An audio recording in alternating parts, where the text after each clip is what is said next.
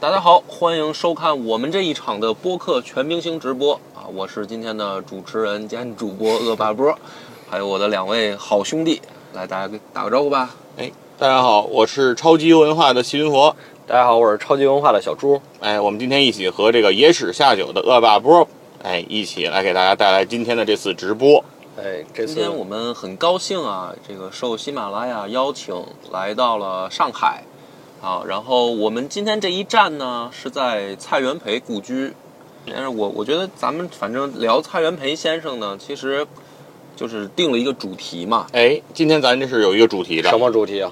叫做逆境多读书，顺境多做事。哎，啊哎，这个是最近比较火的一句话了。是哎，好像是这个新东方这个董宇辉老师啊，经常在一些场合挂在嘴边儿对了对对，会讲的一些话，说希望大家可能在一些你人生境遇的低谷当中，也不要气馁，是吧？多读书，多充实自己。我觉得这而个是嗯很、很很好的一句话。很哎应景儿。那那可不，因为因为嗯、这个人生当中肯定都有有顺境有逆境哎，啊、而且这个人生个人的顺境逆境呢，又会跟时代所结合。哎，然后，所以现在呢，很多人呢就会想说，比如说我们因为刚刚经历过这个嗯不能出门戴口罩的这么一个，本来以为很短嘛，结果是一几个月可能以为大家要结束，但是突然没想到，哎，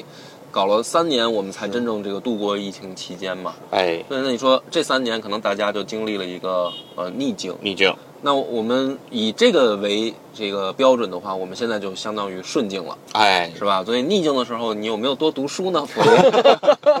顺境的时候又有又要不要多做点事哎，就感觉那个逆境的书啊还没读完啊？啊，呃，顺境的事呢这件事儿呢也没开始做。还没啊对，所以今天啊，也是跟波儿得学一学啊，嗯我们怎么样能够从这些呃历史上的这些名人，对吧？嗯人家这些有大成就的人身上，能不能学到一点点滴，是吧？对给到自己一些启发。嗯，对，，所以我觉得蔡元培先生嘛，嗯他的那个时代啊，嗯，呃也是一个呃，我们以后世人来看的话，肯定是一个逆境了，嗯对吧？一个变革动荡的时期。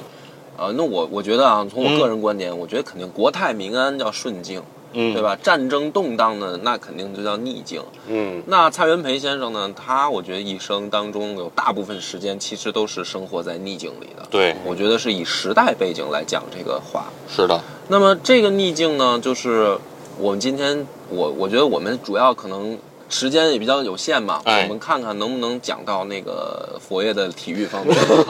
对，这因为我前面想讲的是、嗯你说说有两两个部分，一哎个就是说在那个风云动荡的年代，呃，嗯如何出现了一批大师，哎，哎对，是吧？群星璀璨的那哎个时不代，光是啊今天我们聊的蔡元培先生，啊是的，是的，然后另一个呢，就是说大师呢，他的这些呃研究的学术问题也好啊，或者他们的这个思想啊，太巨大了。嗯我们放在短这么多大师，我们算放在一期这个直播里面，肯定也讲不清楚，嗯也讲不完。所以我们就讨论一个蔡元培先生的身上特别著名的一个事儿嘛，就是《好红楼梦》这个索引派的创始人。哦我们就聊聊《红楼梦》第二部分。哎哦，是吧蔡元培是《红楼梦》索引派创始人，啊呃，可以这么算，哎哦可以这么算哦。哎，对。那他的学生胡适是是《红楼梦》考据据派派的的啊创创始始人人。。哎，对这而对且是其师实徒我觉得也嗯不能说胡适算他的学生，啊我觉得是啊，吧胡适算杜可威的以学生吧，呃，胡适也可以算，也可以算，因为啊按照咱们这呃个和传统观念里，嗯呃，不是这个事儿得怎么论？怎么论呢？怎么论？哎，胡适上的中学叫这个禹城中学，嗯，禹城中学是中国第一个。按班级分班授课的这样的学校，就是哦比较现代了，跟咱上学似的，一班、二班、三班。嗯以前咱们那学校那个私塾啊，不一起讲上不讲这个的，对对，都是一个一块儿上的。对他那是分班的，而这个学校那首创非常的先进嘛。那这个学校的校长，首任校长就是蔡元培先生啊，而这个学校的当时就读的学生是胡适，是，哎，嗯所所以说以也曾经发也生有过这种哎师师徒徒关系系啊，对，可以算师徒对是吧？但嗯但是我呢，还是比较那种传统思维哈，啊我就觉得说他是有那种就是老老画那种师徒啊，那种传得是百枝传帮了，带哎，对 对对，传帮带那种得感百觉枝是啊？吧？因为他们正处在那个变革时期，嗯就是说谁是我的作师，谁是我的这个授业哎老师什么的，哎他是我觉得有那点意思。行的，所以我老 把胡适的这个，我觉得他这方面受的影响更大，嗯，应该是杜威，好的，就是他真正受哪个老师的影响更大嘛，嗯是吧？那么，呃，这是第二部分。我觉得咱们聊聊《红楼梦》，聊聊索引派、考据行派这个区别，这在人家古居旁边，咱们就别说什么学术问题了。 哎， 啊，好，呃，第三部分我们就是说，这个顺境多做事儿的时候，可能如果时间充足，回去就想说说体育的事儿。哎，对，嗯咱们根据时间看，根据时间吧看我嗯能不能搂得住。好，啊，就是说，首先啊，咱们先讲的说，在那个等于呃一九零零年左右嘛，一嗯，九零零年左右，其实是出现了一批这个不管是思想上还是嗯学术上都是大师级别的存在嗯，对，啊。那为什么？就是为什么会出现？对吧？就是嗯说，为什么大家会集中出现在这儿？就为什么现在不会说集中出现大师？嗯对吧？说大师扎堆儿，怎么怎么这这十年好像也有大师，但是说不是那么的，是吧？嗯哎大就是大说大师在扎堆儿了吗？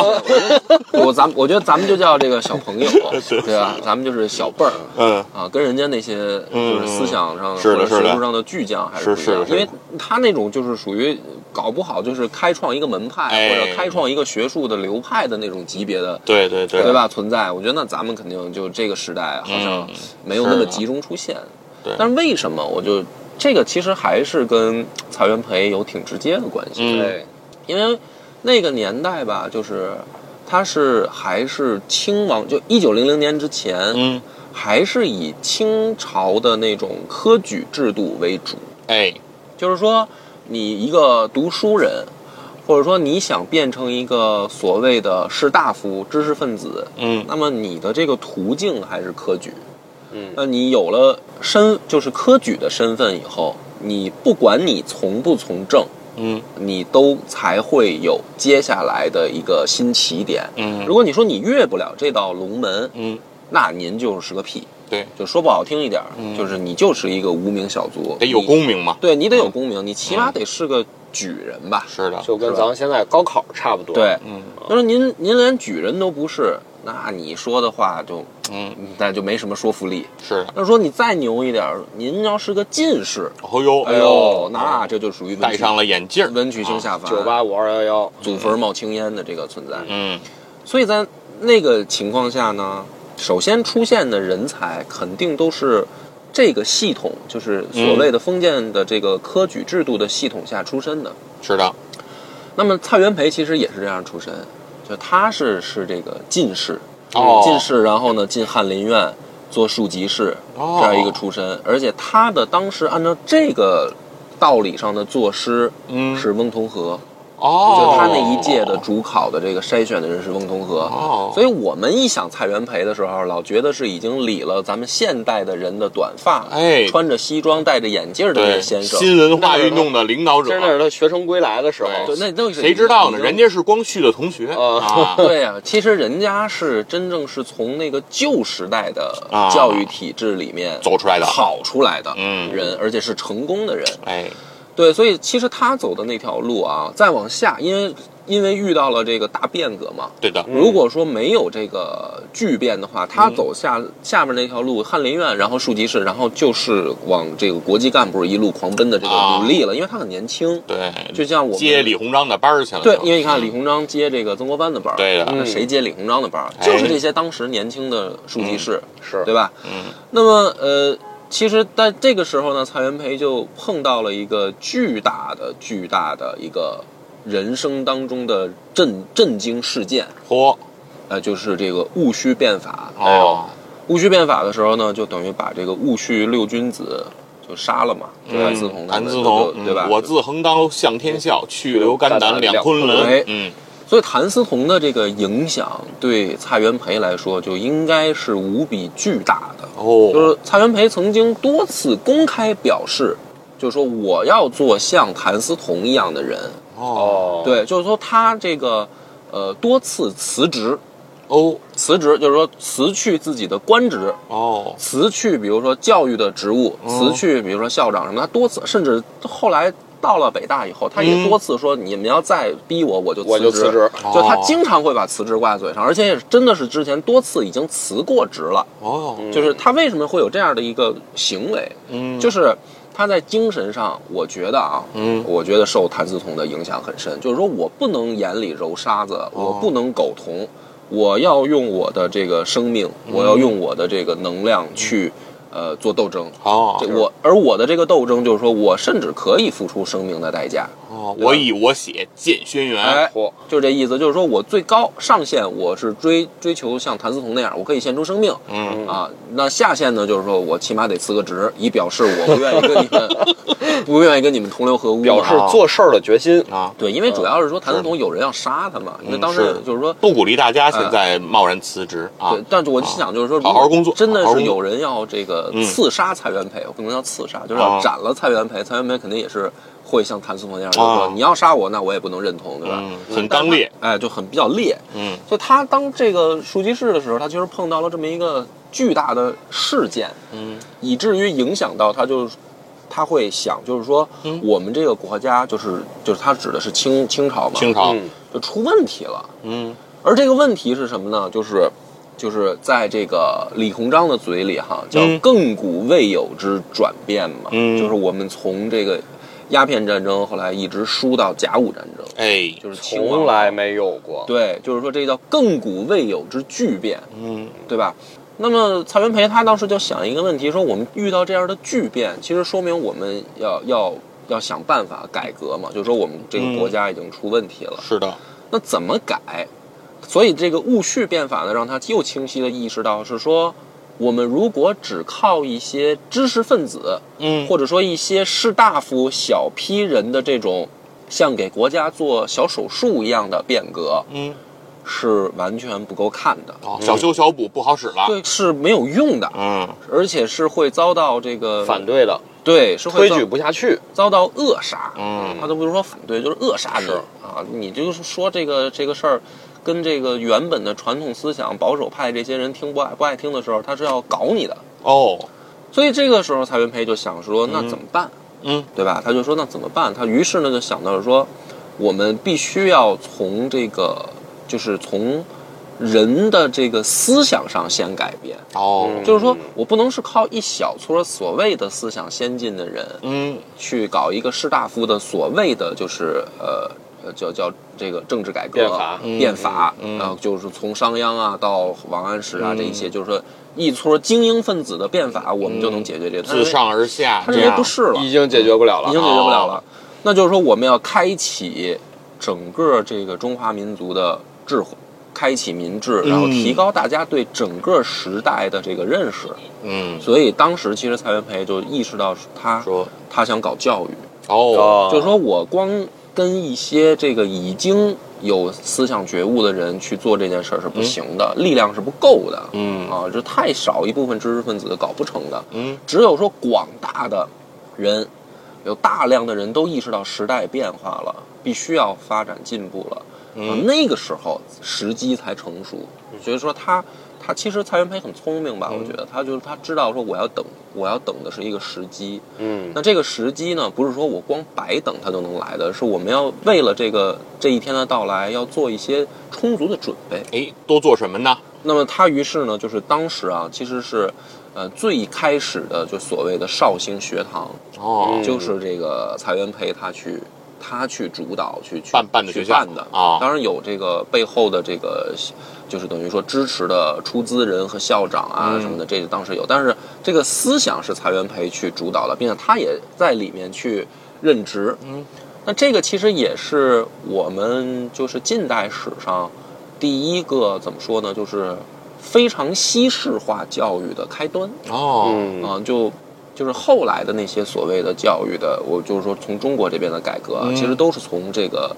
怎么讲绍兴学堂那儿开始的。哦，因为他就是像刚才我他都也说的，对他就是分班级，分班级，啊然后哦学这个西方科目。哦，因为你看，我们不是说学堂这个古代没有，学堂学堂有一直有啊有一直有一直有的也有学堂，嗯嗯然后各朝各代也都有学。其实所谓的学校肯定有学学校校嘛。啊，书院就是学校，哎，对的，但是呢，它的这个呃教育的制度、教育的内容、科目并嗯不是现代化的，哎它的科目是就是四书五四书五经啊嘛对啊，儒家的这些伦理纲常、哎经典经典，它是这些东西。哎那这个绍兴学堂它就是教教什什么呀科目啊？呃啊，有洋文，有哎呦英英文，哎，有英文，哎哦不光这就易，不容易了。不光英哦，文不光英呃文，它也有咱们现在所谓的小语种小语种教育哦，啊嗯，然后呢有算学，哎数学就是我数们学现在说数学嘛，啊然后也有基础的，就是涉及到物理化学的这种理科知识。哦，科学方面的，科学方面的啊这个知识，然后也有很重要的就是哲学课，我们现在说的哲学课，哦哎呦因为它是要做思想启蒙嘛，是哦，那它的所谓哲学更多的就是会是西方哲学，西方的一些先进思想先那进思那想那些观点了对啊，所以这个是我觉得算一个近代教育的开端吧。可得呃算这了个事儿嗯就是蔡元培他在这个绍兴学堂去主导的，哦，那我觉得我就是功功德一件啊。那当然了，啊嗯，那么也正是因为这个经历，其实他后来出任这个就是呃当时这个北洋政府的嗯，呃教育部部长，教育部部长，嗯，对吧？就是说呃，因为有这个多年的教育经验，因为这里面都很细节了，就是他在这个从绍兴学堂开始，嗯，呃，也有保守派看不惯，说是说你教的这些到底是什么东西，对吧？就是说你怎么能教人家这个怎么能学人家的东西呢？他那他不是学人哦家还不东是西的问题，他就说他认为就是很多保守派认为蔡元培在误人子弟，哦他怎么误人子弟呢？就是说说你看这个，呃，你说比如说古人哈，嗯哼说为什么天上打雷啊？因为有雷神为嘛，什么打雷下雨？对吧？就是说这为什么打雷拥有雷神嘛？啊那那为为什么下雨呢？因为有雨哦有神雨嘛。神，哦啊啊，为什么会有火呢？因为有火神嘛。哦啊？就是这个都是比较朴素的，所谓的这种呃，就是怎么叫民间观点民。间的解释，嗯啊，就是因为有这个神神灵存在嘛，嗯嗯嗯啊，那蔡元培他们就会去讲啊，说你天上打雷呢，就是正电负电的这个电、哦电机影响了，讲科学就是原理科学原理嘛。嗯那么那个呃，那比如说下雨，下雨那是比如说这个气、嗯水汽的这对，个大云气云层循环嗯对，嗯循环嘛，这对个我们现在地理讲的知识嘛，对对的吧？那火呢就更简单了，就是物理嘛，化学都会讲，嗯物是的主要是物理讲物体的这个发光发热嘛，嗯对吧？那就是说，实际上他在干的一件事儿是什么呢？我们用直白一点话说，嗯他在把一尊一尊的神消解，哦，对吧？就是说，祛魅，打碎了这些神龛，用用蔡元培他们当时自己的话讲，就是说，一座一座的神龛就像冰雪融化一样，哦，就是说在知识科学的面前，他们就荡然无存了。嗯它不是用的打碎，哦，你发现它那个词，它不叫冰雪消消融，消融哦，你看这个这有讲究，要不人家是有水平的，人家是大师。你看嗯怎么说？打碎它的碎块儿还会存在，嗯，它不灭，它只是碎了，只是从完整变成了零散，哦它的总质量和总的体积都不会变的。嗯但是呢，哦你消解它是就就没了消融，对，它是没了不存在转化了对，嗯，它这个才是真正的变化。我觉得人家大师，它就高大啊师啊，对吧？所以就是说，他做的这些事儿呢，就其实，在我们后来的这些后后后世的角度来看，嗯，是顺应时代变化且具有一定先进性，是或者是说的远远瞻性的哈，嗯，前瞻性，啊呃，嗯为了将来，他是其实做了一个很好的铺垫，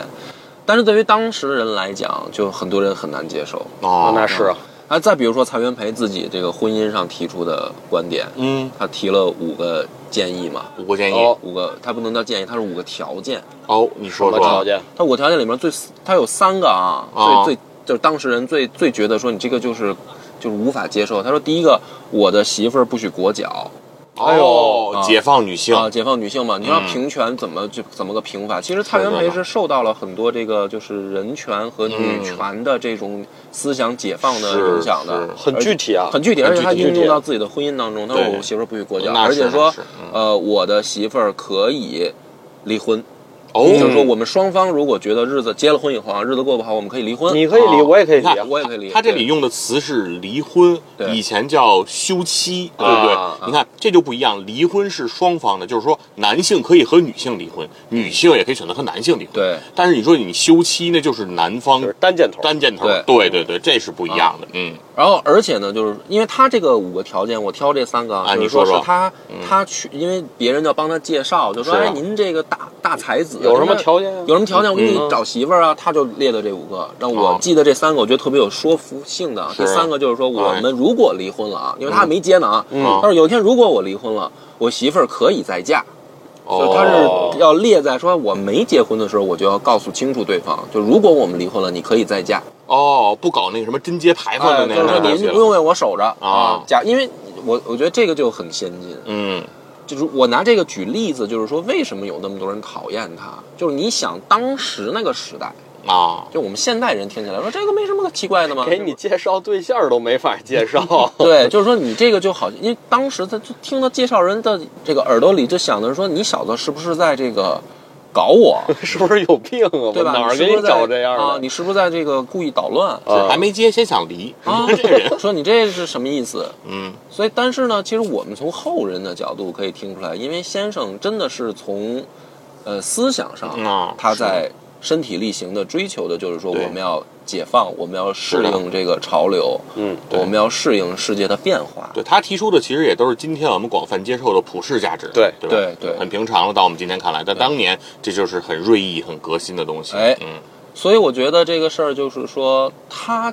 他的这个教育，我觉得不光是知识的传授，嗯就是说他开启的那个教育，不是说光知识的传授，而是说思想的启蒙，啊、思想的这种怎么说解放啊，嗯，啊，那就是说他到了这个北洋政府的教育部了以后呢，嗯，就也很悲哀的发现，就是说，嗯，这个教育的工作虽然他还在一直做啊，嗯但是发现，哎，怎么感觉这个北洋政府好像非常乱乱糟糟的？哦因为没多没多久就发生了那个什么嘛，袁世凯袁世凯复复复辟了复辟嘛，嗯，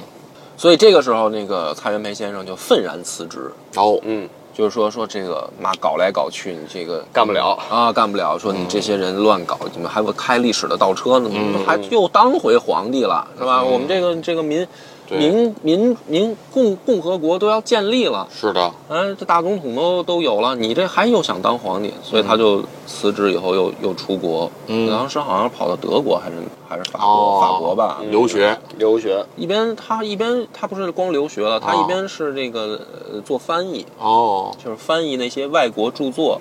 然后应该是这边也有这个出版机构去给他提供稿费，哦他就是以这个，嗯啊，但应该是。他应该就是要做，现在我们叫访问学者，对呃对对对就是吧其实是是学者了，对你学想者人家他妈进进士出身，然后是这是个翰林院的这其个实出身已经，功成名就了。对对，又是当的过教教育育部部啊长，对对，是，呃，然后他去去做这个翻译，嗯就是挣这个翻译钱，是，呃，当然在那个年代还是很牛的一种存在、很牛啊因为那个当然牛啊那个钱也其实他也没少给，嗯，但是就是说，他其实不是贪图说挣多少钱，志不在此。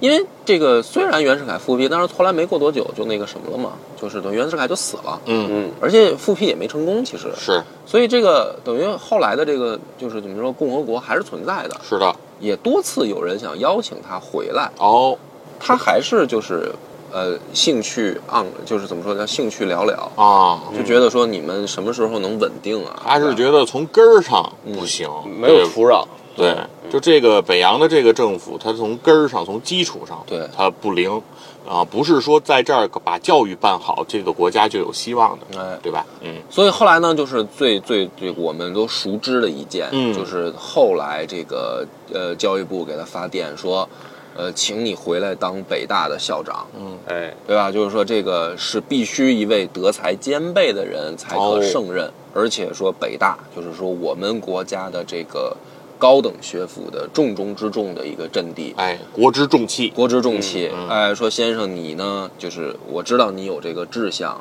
对吧？嗯那你你既然有这个教育的志向，又有这个实践的经验，又有这个理念，嗯，那北大这块阵地就是你不能丢了吧？哦，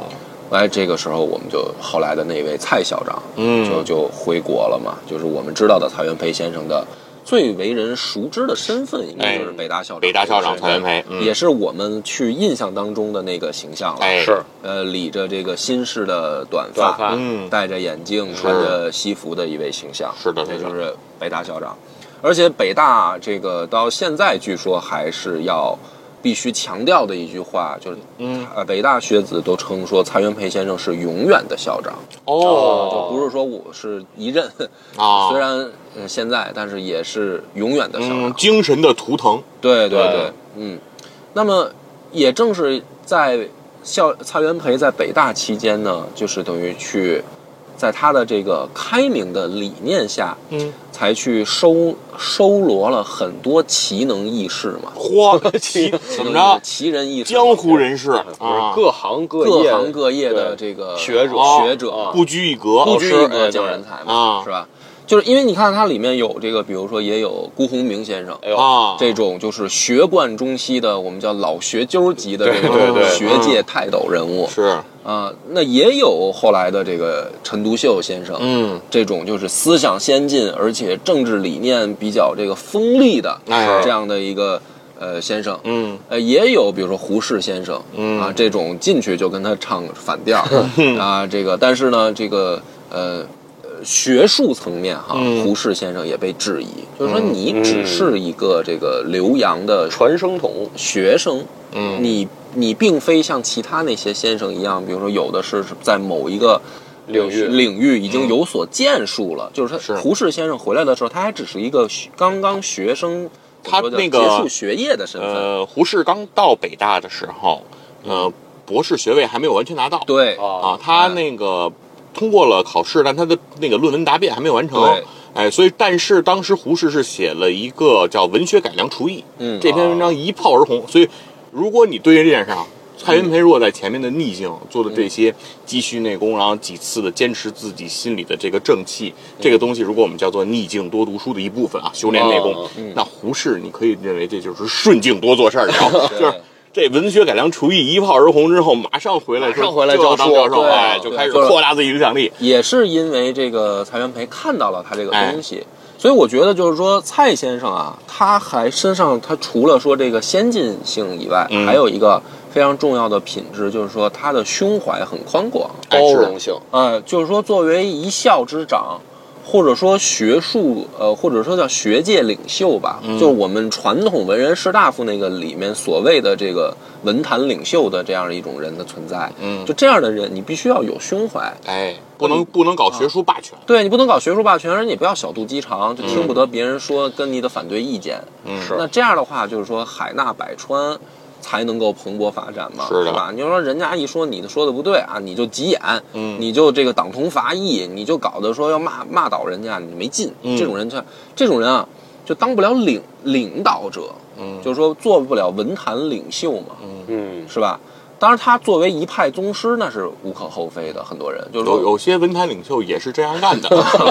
是，就是我们说我们，但是只是说蔡元培做的是那种比较杰出的，真正能够啊真正的我觉得把好的，嗯对，把这个，而且在中国那个年代，你是急需要把中国的文化方向和教育未来的方针，你是要落下来的。就是那是一个大家都很迷茫、前嗯路未知的时代，就是急需要有一个有这样胸怀、胸襟的人，才能够帮助当时的中国人找到自己的灵魂的归处和这个方向。是，所嗯以，所以说这个呢，就是我们的今天第一拍的一个答案，哦就是说为什么那个年代集中出现大师，嗯，哎，就是因为这个我今天的答案就是说蔡元培先生的这个努力，哦因为他创造了这样一个土壤，哦，这有了土壤才会明白了有大师集中嘛，嗯对吧？嗯就是说你就像这个水泊梁山一样，就是好汉都散在各地，嗯，只有说哥哥举起替天行道的大 旗。对兄他弟们们才才能聚上集过然来上。后山对他们才来派兵来剿，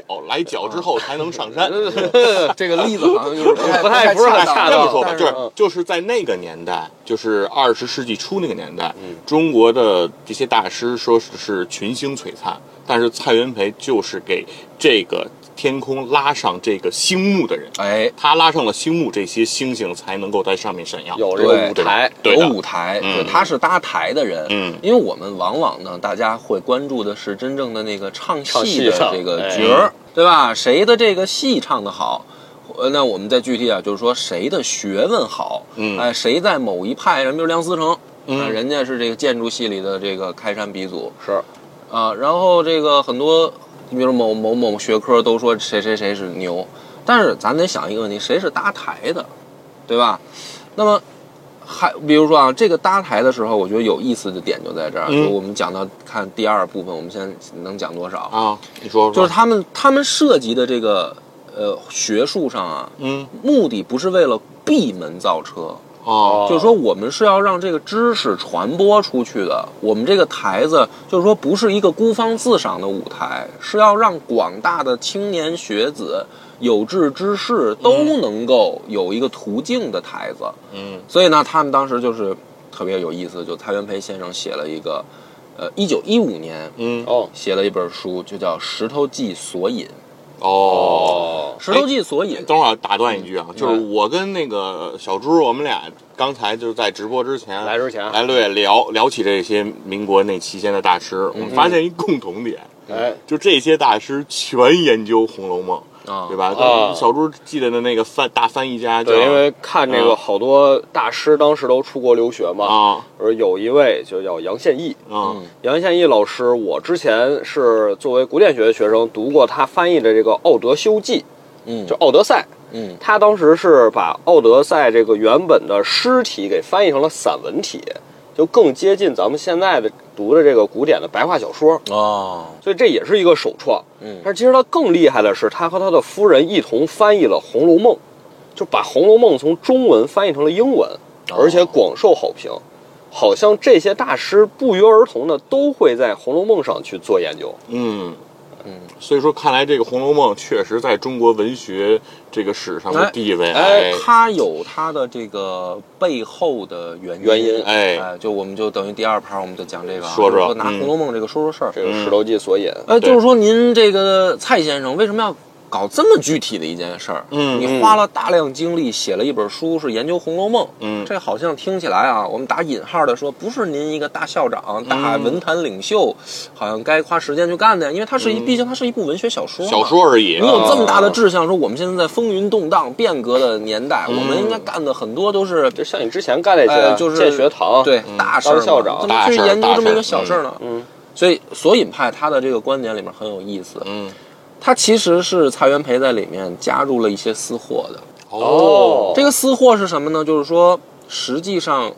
蔡元培的索引派的一个主张就是是一些明朝的没落子弟嗯对于前朝追思的一个故事。哦贾宝玉这些人，他们是隐喻的，就是都带着隐喻，叫贾宝玉。嗯这个就是后来的清朝，哦他们是假的，哦哦就是索引嘛，哦就是说索索引引啊《红楼梦》里面，他说有很多的谜题你要解，都对得上哎啊，嗯他说对得上，比如说这个男人就是满满清，呃哦不是这个女人，她就是朱明，哦他说所以女人都是好的，啊，男人都哦是女人都是水做的，男人都是有问题的。男男人都是坏的，哦哦，对。对，然后现在他也是，男人都是坏的。他说这个，然后呢，说你比如说贾宝玉吧，他为什么爱吃人家的这个嘴上的嘴唇呢？哦，为什么嘴这唇么上低的矮呢？胭脂对，啊，他说因为就是这个满清呢，他向往我们汉人文化，嗯那这个朱红色的胭脂就代表的朱明哦，朱明就说这个满清他向往这一个点儿一点儿蚕食哎这个他想领土，不是，他叫食人唾沫，就是我们都嚯吐，因为它是嘴边儿上去吃嘛哦，是吧？就是说它里面带着很多这种隐喻，嗯非常低啊矮啊。对，然后说这个朱明是什么意思嘛？就是嗯说这个明朝嘛，明朝姓朱嘛，啊红色的嗯嘛。老朱家。嗯对，说为什么叫宝玉啊？因为宝玉就是那个玉玺嘛，哦就是说我们这个玉玺被人家偷走了，所以说它是假的，所以它叫假宝玉。嗯，呃，玉玺老蘸那个印泥嘛，所以他爱吃人家嘴上的胭脂。哦哎哦哟，你看，我就举这个例子，就是说，其实蔡先生呢，在里面他加了很多私货。嗯，以古喻今的那个感觉。他其实就是在目的是什么呢？就是说，我们要推翻的是这个清王朝腐朽的统治。那么从根儿上，我们要去用一种让老百姓能够理解的方式去去进行，我去不能批判它对我不能光跟你哦光说你说说满清清朝是不不好的行啊，说说皇帝得有是不证好的据。对，他说你看这对个对对小古人的小说里面，他其实也啊往潜藏了很多这种对满清的不满嘛，得往故事上走，是吧？对，嗯因得为故事就有人爱得看建立人物形象，哎对吧？啊，所以他其实这个所谓的石头记索引呢，嗯你与其说他是在给一个小说做解释批注，嗯哼，不如说它是一种呃文人或者说文坛领袖的一种，我认为的所谓的手，就是说政治手段。哦，啊，这个我我的理解带引号啊，就是说他其实是有他自己私货目的在里面的嗯是啊。那么，于是呢，这个时候就就另一个学派的这个开山鼻祖嘛，嗯就是红学的这个考据派的胡适先生就出来了，嗯，就是说你这个就属于猜笨泥，哎，你这笨寻思，哎， 说因为你你这个就是没没边儿，你怎么说都怎么可以对怎么说都有对吧理就是说你对于一个文学解读，你搞成要是这样的话嗯呢，那你就怎么说都有理了。这不是做学问的方式啊嗯哦我，嗯还说那个猪八戒跟武则天有一腿呢，嗯对不对？嗯你这你唐太宗李世民这个就是跟这个跟这个呃玄奘法师还是同性恋呢，嗯你你你你有你就瞎猜嘛，对吧？你又不讲不讲证据所以你得有证据。啊，你你要找证据啊那就是什么？那就考据嘛，考据派，你要证据，你就是你得有切实的证据，你不能猜谜、嗯啊！你说你这是一谜题，我们给他一解释，你这不对。嗯，所以呢，胡剧胡适先生就写了这个《红楼梦考据》。哦那么这两派呢，就针锋相对的，就是说互相认为对方瞎扯，啊，哦对吧？嗯。其实我们看到，因为红学这几个这个就热闹了，就是说大家就哎有更多的解读的角度了。因为考嗯对对据对是什么呢？就是说你要提出证据，比如说你证据最大的最大的说你说这个它是呃什么所谓的明朝遗遗孀，或者嗯叫明朝这个亡国子弟去对哦嗯满清的控诉，对吧？那你作者到底是谁？你得搞清楚吧。对啊，证据，哎，你得对有证据啊，作者到底是谁作者有没有对，这所个以心思？说，呃，就是包括《红楼梦》的作者，包嗯括《西游记》的作者，包括这个呃什么《水浒传》啊这些作作者，很多都是胡适和鲁迅嗯对一起考考据出所来以了胡适先生就说说你们不要这个猜来猜去了，《红楼梦》是呃或者《石头记》是谁写的？嗯，书里面就是有一些那个就是不同版本啊，有的保留的序啊也好，后来的那个批注也好，就其中有这么一句说后因曹雪芹，呃曾呃是曾批阅十载，簪生删减增减五次，嗯，就大概是这样的话，原文我记不太清楚啊。嗯，所以胡适先生就说说，哎，这个曹雪芹人家这不就是作者吗？哎，那曹雪芹是谁？再曹雪芹是考虑一谁？下我们再去考再证，再去找他这个人，我们再去哎找再去根据找啊他线的索人什物么生家庭对人物生平，啊对根据他的经历，然后他如何啊写就这本作品，对对，这我就可以们可以很清跟楚了这个嗯曹家一一找对应。没你这毛个病就是要有证据，嗯就是这样，就我们去搞学问，做文学解读。是那我们可以听得出来，其实这个就很符合西方人那一套嗯所谓的，就是比如说杜威的这种实用主义的是这种学术研究的方式，是就是说我要给你这个，呃，证据。证据对，那但但是我嗯我觉得其实是这样来讲呢，就是说，从研究一个文学作品来讲，那胡适你这种方式没有问题。啊是啊但是其实他我觉得没有完全理解蔡蔡元培的心思先生哎的心思，对，啊我觉得，所以我知道你要说什么，嗯但是咱啊们时间有点紧啊哎，我我给你截过 来。对哦其实我认为胡先生可能也知道，哦，就是我我我，你的刚才是不是想说的说，也许哦胡先生没理解蔡先哎生，其实他有政治目的，我把它去往解好读。了说吧，嗯实实际上，胡先生站更高一层，他想把这政治目的接过来，来继续让大家用这种先进的方式研究学问。对，我觉得是这样，就是哦胡先生呢，可能啊，因为你想，他们都在北大，嗯啊他们是有交流的有，交而流且是啊他们是等于一一九一五年写的《石头记》索引，然嗯后你想在这个时候，再往后的这一两年里面，嗯嗯嗯，胡先生开始跟他去对，嗯那他们一定当时有诸多的这个交流和契机在，明白而且当时那个时代背景嘛，实际上是一九一九年发生了实什际么上对吧嗯是一种对于民族和未来人民走向的一种一种争一种争锋，对一啊种争锋，对，但是我觉得呢，我觉得胡先生他其实这么搞呢，他有另一个目的，就是说，政治政治是政治，嗯对吧？学术是学术，嗯嗯，呃，文学是文学，就是说，其实我呢，就是要把你这个蔡先生往回拽一拽，嗯哦你不要什么都政治化，对吧？就是说，那你要实事，是不是要实事求是？哎但是我要是这么提出来的话呢，在那个时代背景下，我好像就。不太支持所谓的改革，不太啊支对对持对所谓的咱们说的这种呃启蒙，对吧？变革，我不能这么说。嗯，那于是呢，我就在我就在文学上，我跟你扯扯皮，嗯哼，我就跟你较较真儿。嗯哦实际上，我是说，我我我认为胡先生并非不嗯是懂蔡先生什么意思，明白了但是说你也不能做太过，哎你这样到下去的话，什么都是可以这么搞的，对。嗯这样也不行。对，不今天那个咱们直播这个时间也比较有限啊，嗯然后我们就那个跟大家呢暂告一段落啊。告一段落啊今天就是蔡元培先生这些故事，说明什么呀？人家真是 大师，是一点话给我们开开头，我们连我们连感觉好像时间不够我用们了连中段都没有对没说到完啊！呢那嗯对，所以有机会啊，野尔下酒会继续给大家带来关于啊蔡元培先生的相关的故事，我们把这个故事继续给他讲完。好啊，今天呢我们就先告一段落啊，在蔡元培先生的故居给大家完成了这次啊喜马拉雅播客全明星的直播，谢谢大家，拜拜拜。拜拜。